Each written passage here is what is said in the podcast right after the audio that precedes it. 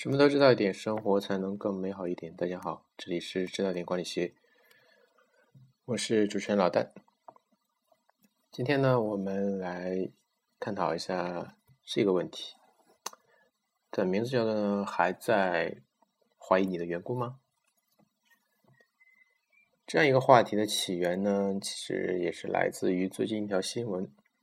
大家都知道呢，最近呢，中国掀起了一场空前的。这样一场反腐败风暴，不敢说绝后吧，反正是非常空前的。之前的反腐的很多的措施和手段，也不能说不够严厉。比如说，比较有名的，呃，朱元璋的反腐，当然也是因为他自己。非常猜忌这和他一起创业成功的这些，不是不能说创业成功吧？呃，和他一起打下江山的这些著名的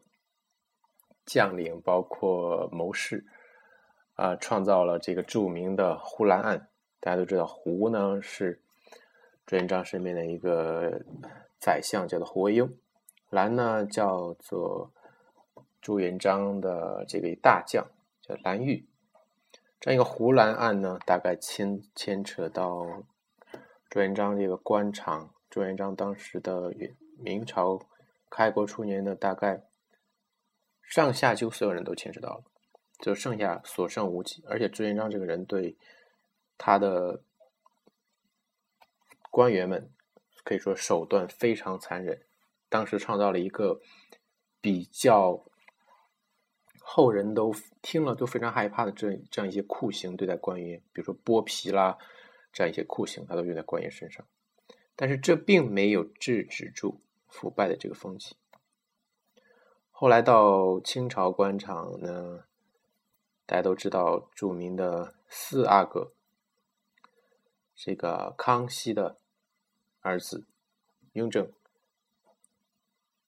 当然是。最近这个影视剧都非常火的这个四阿哥雍正呢，也是掀起了一场反腐风暴。到今天又是反腐，结果我不好说，但是最起码从到现在看起来没有收手的这样一些迹象。先不说这些，说到反腐呢，是我是也是这场反腐风暴中的一个落马的。国企高管，他名字叫做胡勋弼。胡勋弼呢，这个人，他创建了一份杂一份杂志，在中国是家喻户晓的，叫做《知音》。可以说，大家即使没有看过这本杂志，至少也坐火车或者坐飞机的时候，坐飞机肯定没有了，坐火车的时候，呃，都会看到旁边的人看到，或者说。你至少也听说过《知音》这个杂志，它最有名的是它创造了一种叫做“知音体”的这么一个东西。知音体这个这样一种题材呢，是网友用来描述《知音》这本书他自己创新出来这样一个题材。他是把生活中他所挖掘到的这些情感，把它放到更大，让这些呢可以说没什么文化的人，对不起，伤害了你。如果有人看到看过《知音》的，或者说喜欢《知音》这样杂志的人，让这一些没有什么文化的人呢，看到这样一些悲惨的故事，然后让他感觉到这个世界上还有比我更悲惨的人，或者呢，那看到更加精彩的、更加积极向上的、奋发图强的这样一些人生，然后呢，他会感觉到我要向他学习这样的一种感觉，非常。实际上是非常向上的、非常积极的一种力量，但是呢，他利用了人们心中的那么一种八卦呀，或者说那么一种嗯心灵鸡汤的那么一种情节，使得他这个书在中国各地都非常走红。知音的这个创办的创办人呢，胡新碧啊，被查出其实他本身没有腐败问题，他只是一个裸官的问题。但是我今天要谈的呢，是他在处理他的企业知音这个传媒集团的一些问题中所体现出的我们中国人一一个行事方式的一个问题。在这个新闻报道中呢，他提到了胡勋弼呢对待他下属的一些方式，比如说他非常抠门，非常非常的不放权，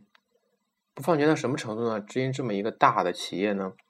凡是五百块钱以上的支出都要通过他签字，而发个月饼呢都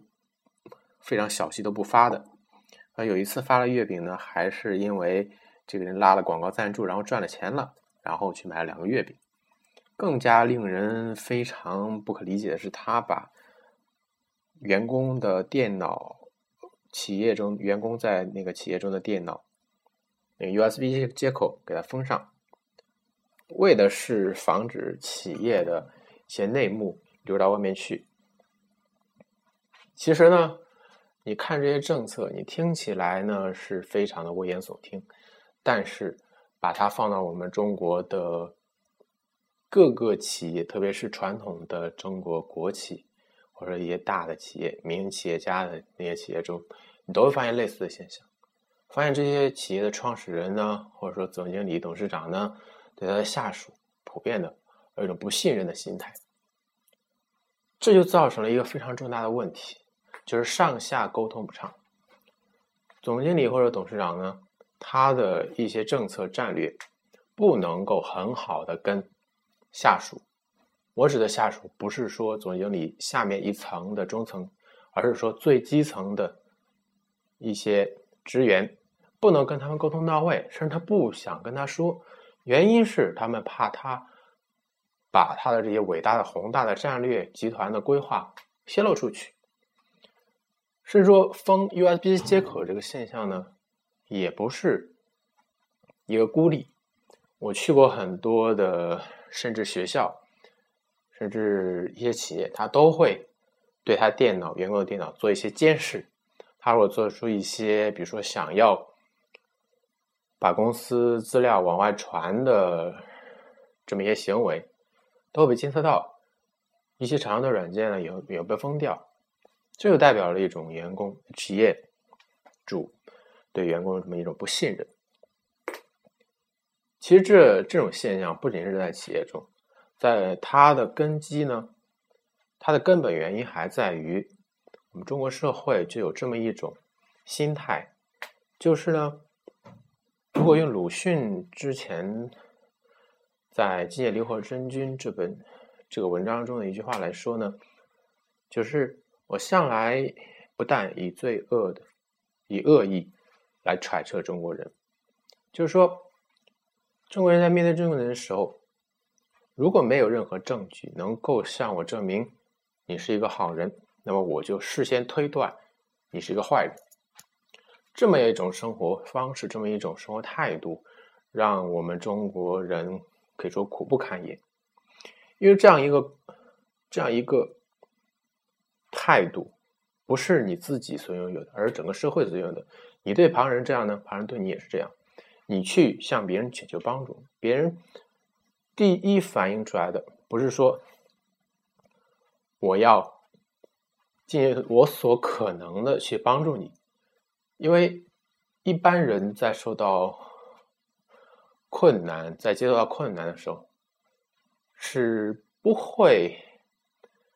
向别人一般的困难是不会愿不愿意向别人求助的，不愿意麻烦别人的，因为他有一个要克服自己内心的这么一个羞耻心的一个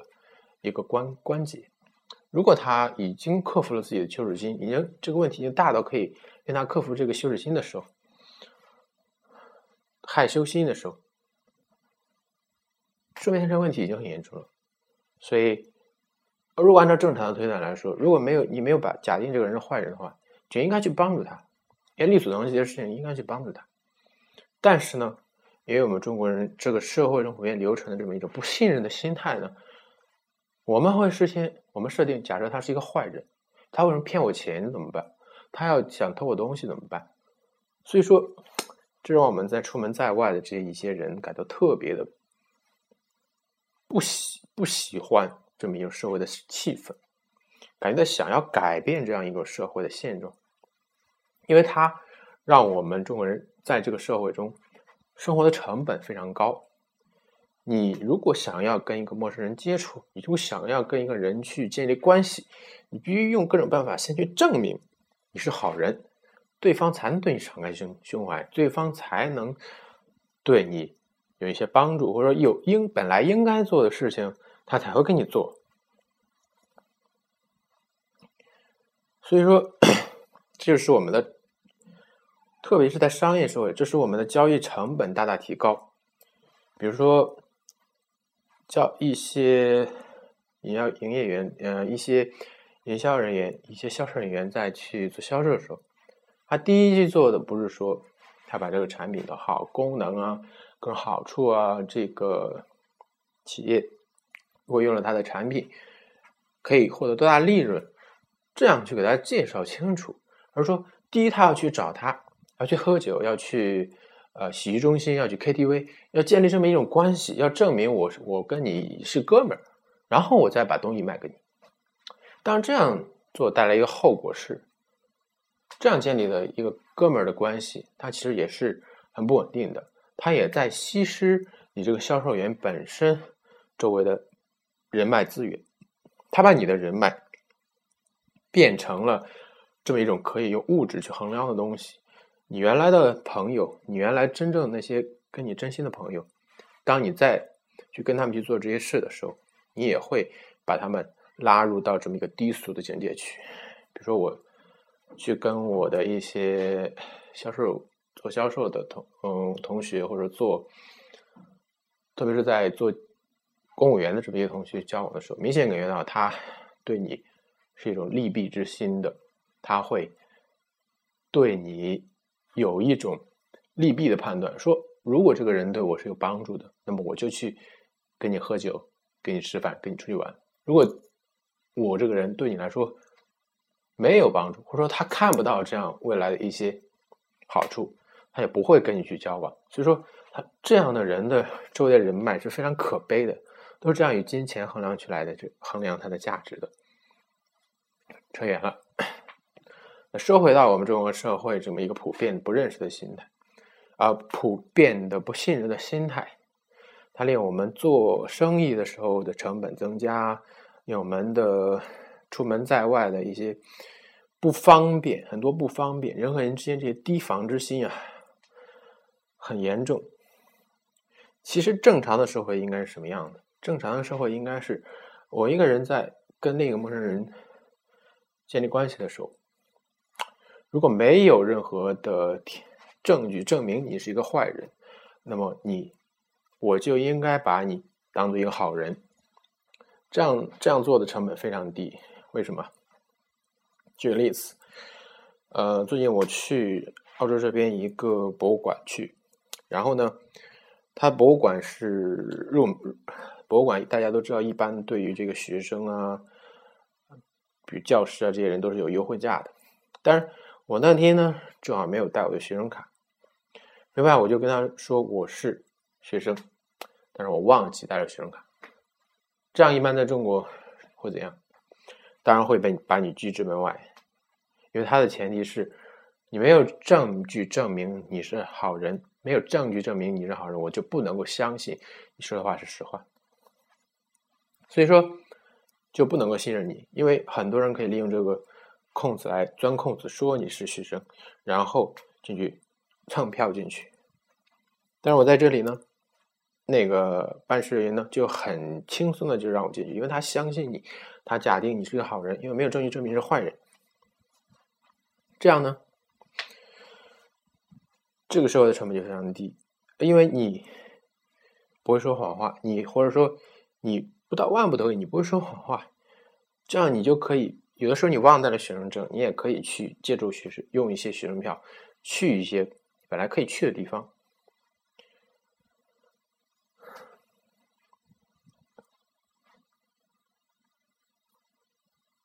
再回到我们是今天的话题，就是你还在这样的提防或者怀疑你的员工吗？为什么你不能在你的企业建立起这样一种价值观？人和人之间真诚交往。你是假设你的员工是诚实的，是好人。当建立这样一种价值观、这么一种氛围的前提是什么？就是他的违法成本必须急剧的提高。就是他如果有一天不再向你说实话，不再向你真诚，或者他做了一些违反这个价值观的事，比如说他泄露了企业的机密，你该怎么做？这个时候就是毫不犹豫的就要把他开除掉，或者说就要给他最严厉的处罚，让所有人都不敢。冒这个风险去做一些这个企业所不应在这个企业所不应该或者这个企业不允许的事情，违法成本很高的话，在一个社会来说，也是说我们之前建立那么一个价值观的一个前提。比如说，如果你你逃票，它的风险是，你每次比如说你逃一次票。你就要被罚一万块钱，当然这个时候，你的风险就很高，人就不敢逃票，因为你被罚的成本太高了，你不敢去为了这一块钱的小利去被罚了一万块钱。那这个时候我的好处是什么？我就可以不经常去查票，我就这个整个列车就可以没有查票人员，我又可以省掉的成本是一个。一个列车上的查票人员，这个月薪怎么也得五千块吧？五呃五千块高了，三千块吧？三千块，一个城市有多少辆公交车？那公交车多少售票员？这个国家一下剩下多少成本？而这些成本，相比那么一些，那么极少极少人愿意冒如此巨大风险，一万块钱的风险去。去占那么一块两块的便宜的这些人，能有多少？相比这这么这么一个损失，它是不是它收益更大呢？这一个理念，这样一个措措施也可以用在企业中，就是你应该 stop，应该停止怀疑和质疑你的员工，应该对你的员工敞开心扉、真诚的去交流。而呢，一旦你发现你的员工，不真诚，当有真的证据证明他不真诚，或者他违反这个企业的价值观、道德观的时候，他就要付出巨大的成本。这个时候，他就不敢在这个企业去违背，就或者很少有人在愿可以在这个企业去违背这样的价值观。为什么这样一种措施比前面那我们提到的那个知音的总裁他那一种老实提防你的员工那个措施好呢？因为你没有办法去用手段去禁止一个人做他想真正想做的事情，比如说，一个员工他想要去泄露你的企业的机密，你防是防不住的。你去把企业的那个 USB 接口你封住就好了吗？那我可以，可不可以用截图软件把它截图下来，然后分享到我的网站上去，或者说传到我的云盘上去？然后你把这个网络整个都禁止了，OK？我可不可以用 iPhone 拍个照片，然后拍过去？啊，你甚至不要用手机的话，啊，可不可以用我的脑子记下来，跟今天晚上复述下来，对不对？有无穷多的手法，我们中国人最了解这一点，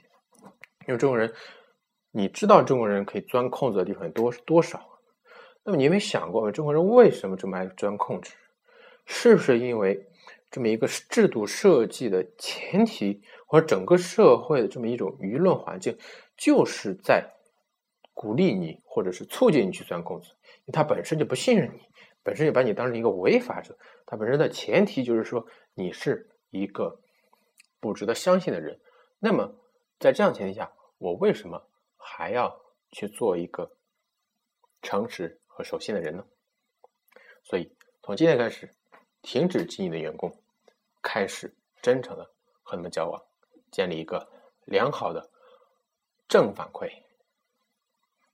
OK，什么都知道一点，生活才能更美好一点。这里是道观点管理学，我是主持人老邓，下期再见。